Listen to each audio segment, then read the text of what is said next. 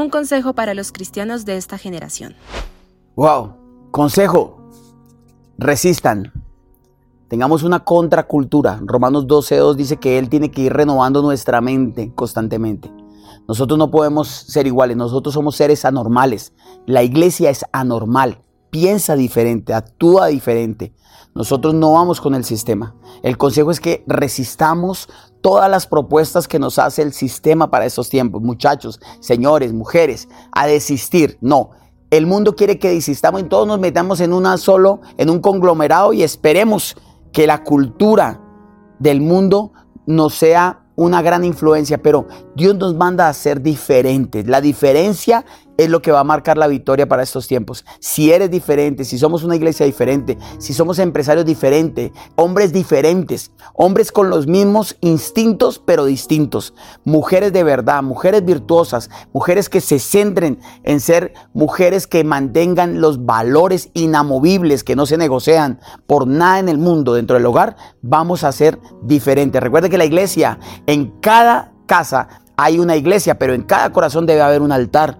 Nosotros, eso es lo que hace la diferencia. Nosotros no somos iglesia solo un domingo o un miércoles, nosotros somos iglesia donde estemos. Seamos diferentes, marquemos la diferencia, que la gente encuentre favor, gracia, bendición y vas a ver cómo Dios a ti te va a bendecir, ya que la diferencia es atractiva para las personas. Y así Dios mismo se va a glorificar en todo lo que tú hagas, donde quiera que estés. Entonces, mi consejo como pastor, y amigo tuyo es que seas diferente, seas contracultura, seas una normal y nunca te dejes permear por las ideologías, por las cosas, por la ola que viene a cambiar o querer cambiar, pretender cambiar nuestra manera de pensar. Sí, el único que puede cambiar nuestra manera de pensar, según Romanos 12.2, es el Señor. Y Él nos va a llevar cada vez que nos cambia nuestra manera de pensar, es para ir dejando el viejo hombre y seguir, seguir caminando hacia el modelo de Cristo. Recuerde algo, usted no fue diseñado en esta tierra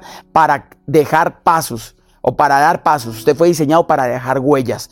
Todo lo que usted haga en estos tiempos, alguien necesitará mañana pisar en ese mismo lugar y se va a evitar, evitar cantidad de cosas. Por eso te animo a que seas diferente, a que no te dejes encuadernar, encuadricular de ningún sistema. Nosotros somos hijos del reino. Nuestro reino está en los cielos y vino por medio de Jesucristo. Ve a Cristo y encontrarás la diferencia y ese es el mejor consejo, el modelo de Jesús.